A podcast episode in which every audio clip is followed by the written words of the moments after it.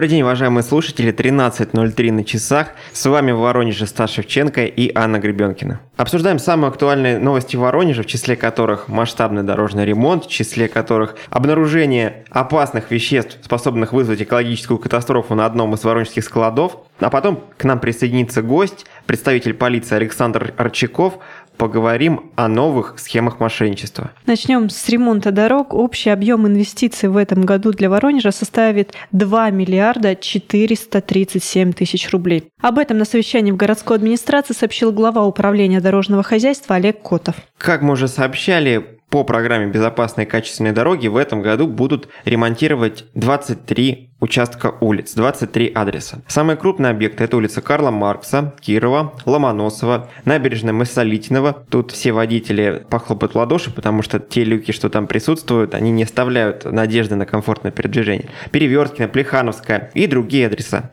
Также намечена ликвидация 11 мест концентрации ДТП. Для этого будут переносить остановки, для этого будут ставить ограждения для пешеходов и так далее. Большую часть работ берет на себя подрядчик СМУ-90, так что если что, все претензии именно к ним нему. Начало ремонта 14 апреля, ну а окончание 31 августа, если, конечно, не произойдет каких-нибудь совсем уж неожиданных погодных катаклизмов и прямо с 14 апреля до 31 августа не будет лить дождь. На проектирование объектов в этом году выделили 156 миллионов рублей и в список попали два новых дублера Московского проспекта от Антонова Овсеенко до проспекта Труда и от Шишкова до Тимирязева. Дорога от Владимира Невского до 60-й армии, подъезд от улицы Острогожской к Плотине водохранилища.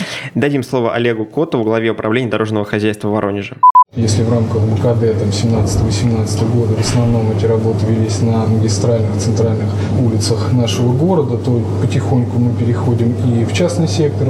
Ну, естественно, создаем задел в виде проектной документации на какие-то глобальные вещи. Это те же путепроводы, которым достаточно долгое время не уделялось должного внимания и находятся не в самом лучшем состоянии.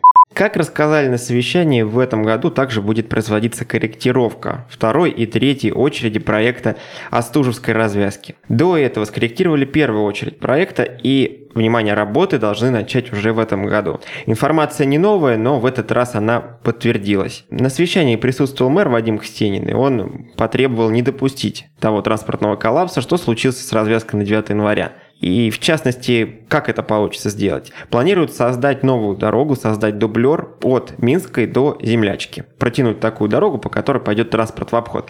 Конечно, все мы люди взрослые прекрасно понимаем, что весь транспортный поток, который идет по Остужево-Ленинскому проспекту, он не помещается даже на этих огромных улицах. И в любом случае не избежать, на наш взгляд, каких-то пробок. Да, если слово коллапс может быть э, преждевременно говорить, то неудобства уж точно будут. Ситуация с виадуком на 9 января, который находится у Дворца культуры, более сложная. В этом случае нет вариантов объезда, хотя власти каким-то образом надеются, что удастся пустить транспортные потоки в обход этого места. Но вот мне не совсем понятно, как это можно сделать, заставить людей двигаться только по Московскому проспекту или там да, по или подорожной через Советский район.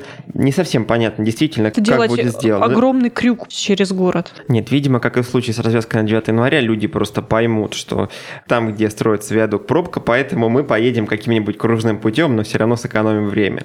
Но это для коренных воронежцев, а те, кто, быть может, случайно заехал в наш город по какому-то ну, делу, даже они не все равно может быть стоять. не случайно, но даже если человек, возможно, не так хорошо ориентируется в каких-то дворах, съездах и так далее, но у него будет какой выбор? Либо стоять в огромной пробке, либо кружить с другой стороны города.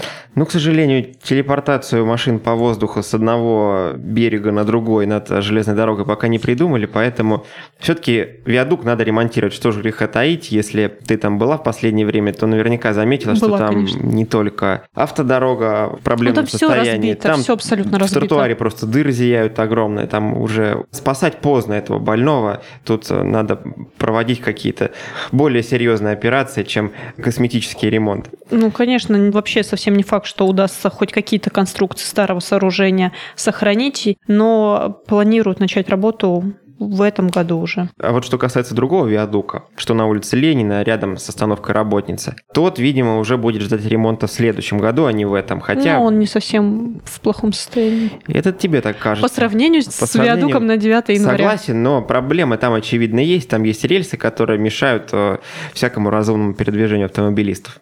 Добавим, в мэрии рассказали, что сделают уличное освещение там, где его раньше не было. Например, на дороге по Королькова до больницы номер 8, на Илюшина, на защитников Родины. На эти цели выделят чуть более 300 миллионов рублей. Тема дня.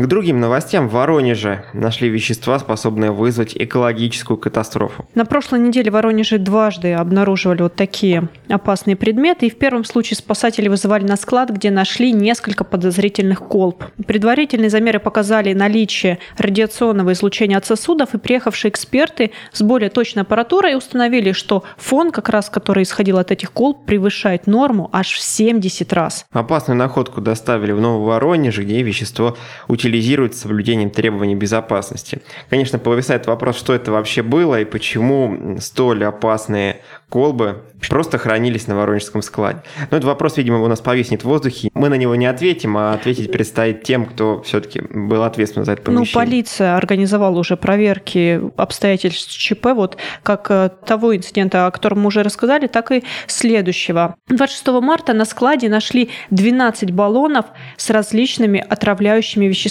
среди которых был хлор. И позже выяснилось, что вот эти бесхозные баллоны хранились на этом складе около 9 лет. Вещества изъяли, сейчас решается вопрос об их утилизации. Тема дня. Не можем обойтись без криминальных новостей, тем более история достаточно интересная. С воронежских моек самообслуживания украли 6 терминалов с деньгами. Общая сумма ущерба составляет 160 тысяч рублей. Преступление это произошло в ночь с 19 на 20 сентября прошлого года. Подозреваемыми стали мужчины 29 и 33 лет. Да, полицейские раскрыли наконец эту кражу и рассказали, как действовали злоумышленники. Те заезжали на своей ладе прямо в моечный бокс. Один делал вид, что вовсю намывает машину, ходил вокруг нее со шлангом, а второй э, якобы бросал монетки, но на самом деле снимал терминал с деньгами, которые находятся внутри, и аккуратно перемещал его в автомобиль. Таким образом, как мы уже сказали, пропали 6 терминалов. Действия вот этих э, сообразительных ребят попали на камеры видеонаблюдения, так что просто стоял вопрос, как долго их будут искать. И искали, как видим, достаточно долго, практически полгода уже прошло, да, с сентября. Да, да даже больше, наверное. Полиция возбудила 6 уголовных дел по статье «Кража». Сейчас подозреваемый находится под стражей, и каждому грозит до 5 лет заключения. Фотографии этих замечательных людей можно посмотреть у нас на сайте kp.ru. Тема дня. Еще одна тема, о которой бы хотелось поговорить, это температурный рекорд. Воронежские синоптики рассказали, что 31 марта стало самым теплым днем за всю историю. Да, историю наблюдения, если быть точным, они ведутся с 1944 года. До этого времени системный подход практически не применялся, то есть есть какие-то фрагментарные данные о том, что тогда-то там была такая-то температура, но мы не можем делать какие-то далеко идущие выводы из этих данных. Так вот, с 1944 года, 31 марта, которое пару дней назад минуло, самое теплое, 19,2 градуса было зафиксировано в этот день приборами воронежских синоптиков. Но несмотря на то, что вроде бы казалось потеплело в Воронеже, по словам синоптиков, продлится тепло недолго. Уже сейчас мы можем наблюдать, что погода действительно изменилась, а в четверг, 4 апреля, по словам специалистов, ночью может быть даже снег и 0 градусов. Поэтому те, кто до сих пор не переобул автомобили зимней резины, на самом деле находятся в выигрышном положении. Андрей Останин, главный государственный инспектор безопасности дорожного движения, который был у нас недавно в студии, кстати, не рекомендовал пока перебываться. Несмотря на вот эти вот данные, казалось бы, да, 20 градусов тепла почти. Очень хочется поехать на шиномонтаж, но не стоит, не стоит. К выходным все-таки потеплеет, конечно, будет не как 31 марта, но до плюс 10 стабильно днем установится. Хочется сказать людям, которые чувствительны к колебаниям температуры, будьте в эти дни особенно осторожны, следите за своим здоровьем и позаботьтесь о том, чтобы рядом с вами хотя бы был всегда стакан воды. Еще одна тема, которая непосредственно касается температуры, которая стоит у нас за окном, это, конечно, завершение отопительного сезона. Вообще, по постановлению правительства, отопление отключают через 5 дней после того, как установится температура выше 8 градусов. Среднесуточная, да, такой термин, который немножко нас путает, не совсем понятно, какая тут среднесуточная температура, если в один день у нас идет снег, а за день до этого у нас 19,2 градуса устанавливается. Но в любом случае в мэрии Воронежа напоминают, что собственники жилья в многоквартирных домах могут и сами определять э, срок окончания отопительного сезона. Для этого им нужно оформить протокол и направить его в обслуживающую организацию. И, соответственно, специалисты отключат дом от теплоснабжения. Кроме того, по решению жильцов дома может быть отрегулировано его теплопотребление в сторону уменьшения. Однако на котельной, обслуживающей, к примеру, несколько десятков домов, отключить отдельное здание или уменьшить там подачу тепла, да, сделать здесь теплее, там холоднее, все-таки не получится. Это невозможно технически. Поэтому все обращения в этой части следует направлять в управляющую компанию или к руководству вашего ТСЖ. Но еще один важный момент. Если резко вдруг похолодает, то в сжатые сроки восстановить прежний объем тепла не получится, потому что необходимо будет отладить э, все вот эти тепловые сети. Поэтому, если уж принимаете решение о отключении дома, то рубите с плеча, да, назад, И назад хода терпите, нет. если да, терпите, случае если чего что. холод. С вами были Анна Гребенкина и Стас Шевченко. Я вернусь в эту студию через несколько минут. К нам присоединится Александр Арчаков, представитель полиции. Поговорим о том, как мошенники апгрейдили свои схемы, как они их обновили и сделали их более эффективными для обмана воронежцев. Оставайтесь с нами.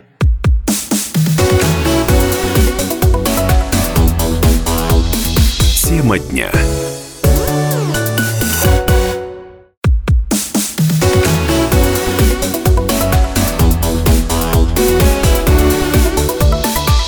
Дня. Добрый день, уважаемые слушатели, с вами в студии Стас Шевченко. Сегодняшняя тема дня – это тема, о которой мы говорим едва ли не каждый день, но которая продолжает быть актуальной. Люди, которые звонят вам, пишут, э, приходят э, на порог вашего дома, и единственное, что они хотят от вас – получить ваши деньги, получить их обманным путем. Как бороться с мошенниками, какие схемы сегодня приобретают самый большой масштаб, нам об этом расскажет гость студии Александр Иванович Арчаков, начальник отдела по раскрытию мошенничеств общеуголовной направленности Управления угрозыска МВД по Воронежской области. Здравствуйте. Добрый день. Александр Иванович, начнем с самого главного. Самые распространенные схемы. Ну, на сегодняшний день к самой распространенной схеме можно отнести, когда вам звонят на телефон, стационарный, как правило, гражданам пожилого преклонного возраста, и говорят, что ваш родственник попал либо в ДТП, либо в полицию по каким-то причинам, и за решение вопроса о непривлечении его к уголовной ответственности просят от хозяина этого телефона, которому дозвонились, денежные средства за решение вопроса. К сожалению, граждане, когда получают информацию, что их родственник попал в ДТП, либо там в полицию за наркотики, либо там еще за что-то, теряют самоконтроль, самообладание и, не задумываясь, соглашаются на условия мошенников, которые им звонят, и либо переводят денежные средства, либо передают их нарочно, и в последующем, когда только они это совершили, начинают понимать и звонить родственников, но уже поздно. Мошенники с деньгами скрылись. И что в данном случае хотелось бы отразить? Если вам позвонили на стационарный, либо на мобильный телефон и сообщили, что ваш родственник попал в беду, не нужно, скажем так, волноваться, нужно включить холодный рассудок как минимум и перезвонить незамедлительно своему родственнику, либо ближайшим его членам семьи. Причина, чтобы выяснить, где же действительно находится ваш родственник, действительно он попал в эту проблему. И здесь же хотелось бы отметить, если вам позвонили на телефон и сообщили, что ваш родственник попал в какую-то серьезную ситуацию и с вас потребовали какое-то денежное вознаграждение за решение каких-то проблем, однозначно это мошенники. Никогда сотрудники полиции не будут вам звонить либо других правоохранительных органов и сообщать в данном случае просить с вас денежные средства. Еще одна из уловок тут же, что мошенники просят не опускать телефонную трубку, не отключать общаться, тем самым постоянно находясь на контроле у мошенников. Психологическое давление оказывается. В данном случае нужно немедленно прервать э, беседу и позвонить своему родственнику. Тем самым вы как минимум поймете, что вас обманули. Наверное, мошенники как-то запугивают людей, чтобы они не перезванивали родственникам. Да, говорят, что нельзя ему прямо сейчас Есть позвонить. такие факты, да. Вот если вы сейчас кому-то позвоните, если вы сейчас куда-то обратитесь, все, мы его точно задержим, посадим, вы его на долгие годы не увидите. Да, есть психологическое давление на граждан. Но, как правило, в данной ситуации попадают люди преклонного возраста. У них просыпается уже желание все равно, каким способом, но помочь. Будьте бдительны. Данные факты всегда приводят к тому, что люди расстаются к деньгами, а позже только понимают, что это было мошенничество. Вот же вопрос. Получается, у мошенников есть доступ к неким базам данных именно пожилых людей, да? Они ведь не обзванивают всех подряд. Ну, Они, вероятно, подозревают, как-то К сожалению, да, у нас людей. есть информация, что базы данных телефона где-то продаются определенные мошенники, умудряются их приобрести, и в последующем берут и э, телефон за телефоном прозванивают, прозванивают, прозванивают даже в вечернее время суток, и граждане, находясь, которые дома, отвечают им. Если брать так статистику всех ситуаций, вот они берут дом, и каждый телефонный абонентский номер, который стационарно установлен в квартире, они его проводят поэтапно из квартиры в квартиру, из квартиры квартиры в квартиру. Тем самым там из 20-30 звонившим э, гражданам один-два, если ответил, то у них это уже как положительная реакция на их работу мошенническую. Ну, схема достаточно старая. Какие новые повороты придумывают мошенники, чтобы продолжать обманывать людей? В данном случае при забирании денег этих мошенники используют услуги либо таксистов, либо граждан, которые разместили объявление о том, что они готовы что-то там, курьерскую работу выполнить или еще что-то. В это время, когда преступник развел, э, назовем так-то, потерпевшего и потребовал денег, тот согласился, они звонят таксисту, который непосредственно находится поблизости в этом районе, просят его забрать пакет документов и привезти к ним в другой адрес. Таксист, ничего не подозревая, приезжает в указанный адрес, забирает этот пакет, где-то с первого раза, где-то со второго он осознает, что все-таки это мошенничество, но продолжает заниматься. Почему? Далее, когда забрал пакет документов, везет в определенный адрес, ему звонят мошенники, говорят, мы не сможем с тобой встретиться, и, пожалуйста, переведи вот там рядом банкомат на вот такой-то номер, либо вот такую банковскую карту, а себе оставь несколько процентов. Что таксисты делают? Для них это выгодно, что они зарабатывают легкие деньги в течение 10-20 минут. Однако данный заработок может привести таксиста к такой же уголовной ответственности за соучастие в совершении преступления, если его вина будет доказана, в группе лиц им светит до 10 лет лишения свободы. Есть Тем... уже примеры задержания таких людей? Есть примеры задержания, где также позвонили, обманули граждан, приехали забирать деньги, но оказалось, родственник, которого они говорили, что он попал в беду, находился дома. Тот же родственник задержал этого человека, который пришел забирать, и выяснил, что это таксист. При содержании таксист попытался оказать сопротивление, ну, не убежал. Задержали, помогли бдительные граждане тоже его. Дальше он дал показания, что он приезжал неоднократно в разные адреса. Выяснялась ситуация, кто его просил в данном случае. Разводит, скажем так, вот по данному направлению граждан, которые находятся в других субъектах Российской Федерации, и тем самым мы не могли бы установить в кратчайшие сроки, кто это сделал. Но по прошествию времени мы все равно устанавливаем этих граждан и задерживаем. Но не только те, кто из далеких регионов работает, насколько мне известно, есть сейчас факты мошенничества по такой схеме и контактные, да, то есть... Есть контактные. На сегодняшний день мы документируем факты на улице. К пожилым гражданам подходят девушки и сообщают, что их родственник попал в беду, что они были у него в больнице, что необходимо им передать денежные средства на лечение. Также пожилые люди впадают в панику, идут домой, либо в банкомат, снимают все свои сбережения передают этим неизвестным ранее людям. Те забирают денежные средства и скрываются. Позже выясняется, что никакой родственник в беду не попадал, никто в больнице не находится. Просто это уловка, психологическое давление на пожилых граждан. Давайте к следующей схеме. Следующее – это продажа либо покупка через сети интернет товаров. В данном случае граждане размещают свои объявления в сети интернет, им на указанные абонентские номера звонят мошенники. В ходе беседы они говорят, что им их товар, либо квартира, либо автомобиль очень приглянулся, их все устраивает, они хотели бы приобрести, но в настоящее время находятся где-то в другом субъекте Российской Федерации, либо за границей, и просят продиктовать им номер банковской карты для того, чтобы перевести задаток, чтобы граждане сняли данные объявления с доски объявлений в интернете, что граждане, не подозревая, да, действительно представляют банковские карты, счета, на которые необходимо перевести предоплату. Но спустя какой-то промежуток времени, короткий, перезванивает тот же мошенник, а говорит, что у нас платежная либо система не совпадает, либо он не может перевести деньги. И, как правило, просит граждан проследовать банкомату и ввести какую-то комбинацию цифр под его диктовку. Тем самым переподключает мобильный банк, подключенный к данной банковской карте, на свой абонентский номер и полностью переподчиняет управление банковскими счетами этого гражданина на себя. В последующем, в течение нескольких минут, все сбережения гражданина переводятся на другие счета, подконтрольные мошенникам. Таким образом, гражданин, пытаясь что-то продать и предоставляя информацию мошенникам, либо пин-коды, которые может продиктовать, либо смс с паролями, которые приходят, либо же сам, подойдя к банкомату, введя комбинацию цифр, полностью расстаются люди после этого с деньгами. Нужно быть в данном случае очень бдительным. Если вам позвонили по вашему объявлению и попросили какую-то продиктовать пароли, либо проследовать банкомату, ввести комбинацию цифр, знайте, так действуют только мошенники. Ни один гражданин, который будет приобретать у вас имущество, не будет просить у вас пароли. Для перевода со счета на счет пароль не требуется. Если гражданин действительно приобретает у вас товар и попросил банковскую карту, да, вы можете продиктовать номер банковской карты. Вам придет сумма, указанная и оговоренная в ваших переговорах. Но если у вас попросили пароль, либо какой-то там еще что-то, знаете, это мошенники.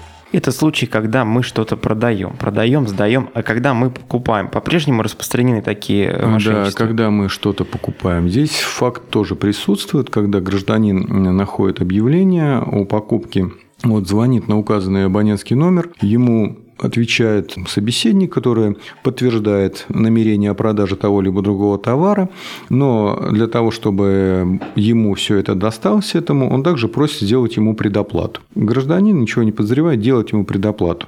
В автомобиле, там, если съем э, жилья, либо там детская кроватка, либо какая-то мебель, гарнитура, там бытовая техника. Явно Вот. выгодные цены. Выгодные цены выставляются, очень красивое как бы объявление, предлог, что если там та же гарнитур какой-то спальный стоит где-то 30, 40, 50 тысяч, его здесь продают за 20 тысяч, он хороший, упакованный, новый, им не пользовались, очень привлекательное объявление.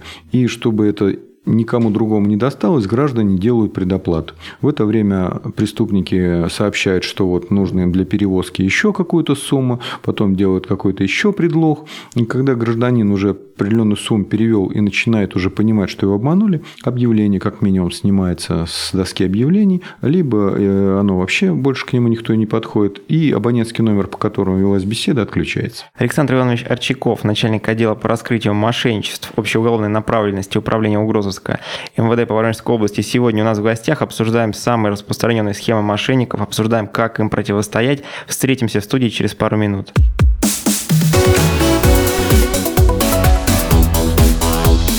Тема дня.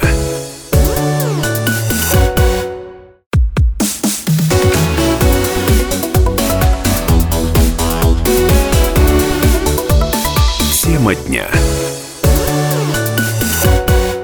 Снова здравствуйте, уважаемые слушатели. Как защититься от мошенников? Тема, которую мы сегодня обсуждаем вместе с Александром Ивановичем Арчаковым, начальником отдела по раскрытию мошенничеств в общей уголовной направленности Управления угрозыска МВД по Воронежской области. Мы говорим о самых распространенных схемах, уже обсудили хорошо известный случай «сын попал в ДТП», там родственник попал в ДТП, нужны деньги. Это раз. Обсудили покупку и продажу товаров в интернете, это два. Что у нас будет на третьей позиции нашего такого хит-парада самых распространенных случаев? На сегодняшний день распространено, когда вам звонят, либо вам приходит смс, что ваша банковская карта либо заблокирована, что сейчас реже, больше сейчас идет несанкционированная попытка списания денежных средств с вашего счета. Значит, что в данном случае происходит? Как только вам позвонили, мошенники используют данный факт неожиданности.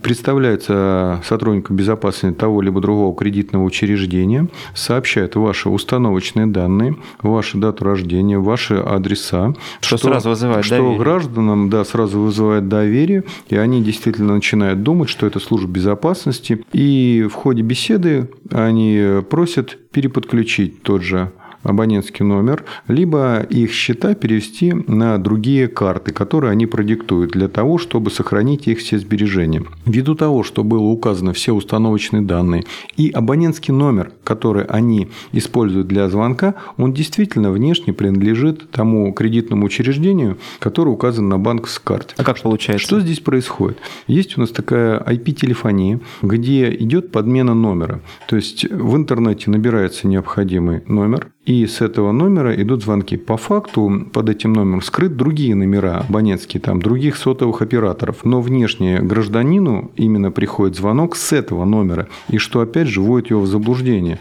В плане того, что это действительно банк, что это действительно безопасность и тому подобное. По факту подмена номера существует так в интернете, так и продают сим-карту уже с подменой номера. Где вы звоните кому угодно, высвечивается один номер, по факту у вас другой номер. Если даже перезвонить на этот номер обратно уже гражданин не дозвонится. Отсюда массовые сейчас факты звонков распространены, и ряд граждан уже попадаются в большей степени на эти уловки мошенников. Хотелось быть бдительным. Если вам позвонили с э, кредитного учреждения, с того номера, который указан на банковской карте, не поленитесь, выслушайте его, не делайте никаких действий, отключитесь и перезвоните, пожалуйста, по этому номеру на горячую линию. Если же там возьмет оператор и скажет, что вам никакого звонка не было, вы убедитесь, что это были мошенники. То есть тем самым вы сохраните свои денежные средства, которые находятся у вас на счетах. Сумма Никак... ущерба вот в таких случаях? Разные суммы ущерба в зависимости от категории граждан, начиная от 5-6 тысяч, заканчивая 100 и более тысячами. Почему? Потому что момент, когда гражданин диктует свои все установочные данные по карте и либо переподключает мобильный банк на абонентский номер, используемый преступниками, преступник автоматически управляет банковским счетом гражданина и тем самым переводит все сбережения на свои подконтрольные банковские счета, либо другие какие-то абонентские номера. Хорошо, это дистанционная схема, когда мы не видим, с кем разговариваем, когда человек под каким-то предлогом вызывает наше доверие. А что с контактными историями? Контактные тоже у нас преступления регистрируются.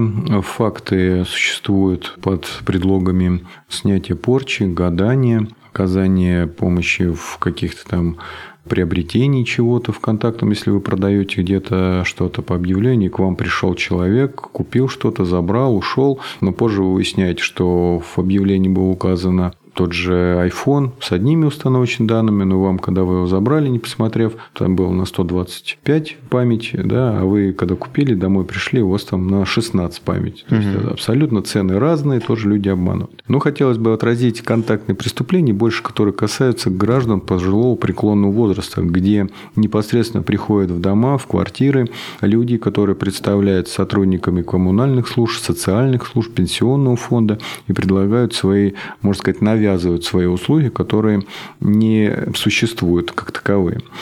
Могу привести пример такой, что в одном из районов области к пожилой гражданке пришел человек, который попросился заночевать. Она ему отказала. В другую, к соседям, зашла женщина и э, попросила продать им чеснок для того, чтобы дальше его высевать по весне тоже женщина сказала, что он не продает чеснок. Через пару-тройку минут к этой женщине зашла другая женщина славянской внешности и предложила компенсацию к пенсии, показав, визуализируя пятитысячную купюру, и по факту сказал, что тысяча рублей ее нужно получить сдачу. Женщина, ничего не подозревая, пошла из своих сбережений, достала 4000 рублей и передала мошеннице. Забрав пятитысячную, она понимает, что это не пятитысячная купюра, но та, которая представилась мошеннице сотрудником пенсионного фонда, угу.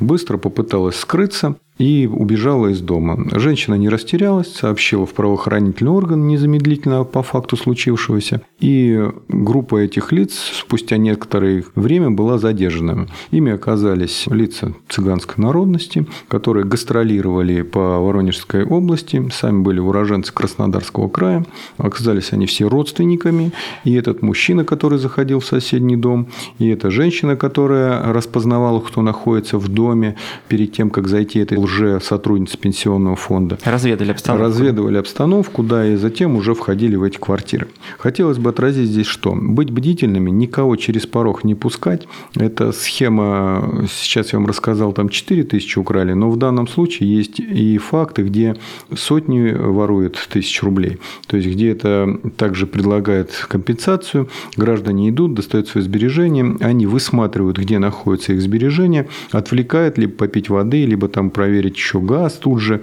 либо еще что-то. А второй, который с ними находится мошенница, она в это время забирает все сбережения, где они увидели, где лежат, и быстро скрывается. Хотелось бы отразить, чтобы никого не пускать на порог, а если уже это произошло, привлечь внимание соседей, привлечь внимание родственников, позвонить незамедлительно родственнику, сказать, что вот ко мне пришел пенсионный фонд. А лучше всего позвонить, конечно, если если это с пенсионного фонда, попросить предоставить удостоверение личности, с какого пенсионного фонда, по какому праву пришли, показать документы, э, подтверждающие факт, что непосредственно эта компенсация полагается этому гражданину. Хотелось бы отметить, что если вам полагается компенсация также к пенсии, вас уведомят об этом письменно, либо вызовут в пенсионный фонд для оформления пакета документов. Ежели к вам пришли и предлагают эту компенсацию без какого-то либо оформления, знаете, это мошенники. То есть никто не будет с пенсионного фонда, с социальных структур приходить вам и предлагать сразу денежные средства в обмен на сдачу каких-то ваших сбережений. Все это делается умышленно, чтобы у вас забрать, отобрать ваши сбережения. Уловок много, и хотелось бы, чтобы вы ни в квартиру, ни в дом никого не впускали. А если же вы понимаете, что все-таки все это происходит, привлекать внимание, повторюсь, третьих лиц, звонить родственникам, чтобы вы понимали, что вы не одиноки, чтобы они понимали, что у вас заступится, они от вас уйдут. Но если факт случился, незамедлительно обращаться в правоохранительные органы с той целью, чтобы незамедлительно мы могли отреагировать на данный факт и задержать данных преступников. Ну, казалось бы, небольшое село, все должны друг друга знать в лицо, и появление любого незнакомого персонажа, оно должно насторожить. Почему люди все-таки на это покупаются? Почему пускают кого-то? Как правило, данная категория граждан одевается как простые рабочие, как простые граждане. Они не выделяются из общего вида того же населенного пункта. Одежда простая. И якобы вот под благовидным предлогом продать мед, купить мед, продать чеснок, там, купить чеснок, продать там какие-то платки. Были случаи, когда граждане говорят, вот мы попали в ситуацию, у нас украли деньги, пустили нас заночевать. То есть Пожилая сострадание. Жен... Да, сострадание проявляется. проявляется. То есть пожилая женщина пускает на ночлег, а они говорят, ну мы оставим здесь у тебя вещи, вот тебе золото, но нам нужны вот, чтобы открыть торговую точку еще, вот разные предлоги же бывают, ну где-то 50-70 тысяч. Женщина, посмотрев, что ей оставляют золото по ее пониманиям, что оно будет дороже еще намного, отдает им последние сбережения самостоятельно, там 50, 70 тысяч, 100 тысяч рублей. Вот они обещают прийти через 2-3 дня за этим золотом и отдать ей денежные средства, может даже с какими-то процентами там назад.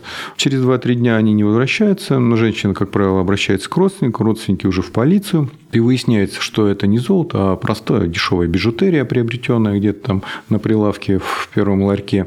И тем самым они выманивают, тоже забирают, отнимают у граждан средства под благовидными предлогами. Александр Иванович, ну финальный вопрос нашей сегодняшней беседы. Все-таки реально ли вернуть деньги? Реально ли стать жертвой, обратиться в полицию и потом каким-то образом получить обратно то, что ты отдал нечестным людям? Факт дистанционных преступлений у нас раскрывается достаточно сложно по причине того, что, как правило, звонки осуществляются с другого субъекта Российской Федерации. Да? Что касается контактных преступлений, здесь тоже, что в первом, что во втором случае, необходимо быстрое обращение граждан в правоохранительные органы, чтобы по горячим задержать эту группу, которая вас обворовала, отняли у вас денежные средства, с поличным задержать. Это один факт. Другие факты – это когда проводятся мероприятия по установлению преступников, их задержания.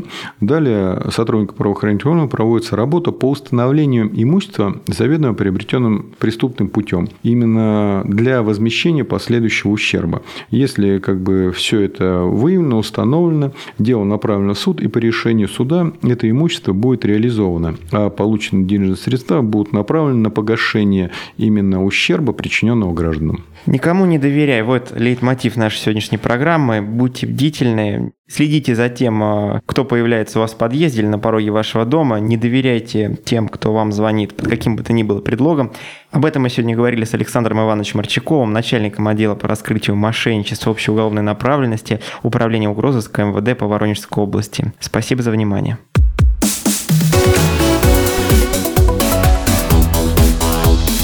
Тема дня.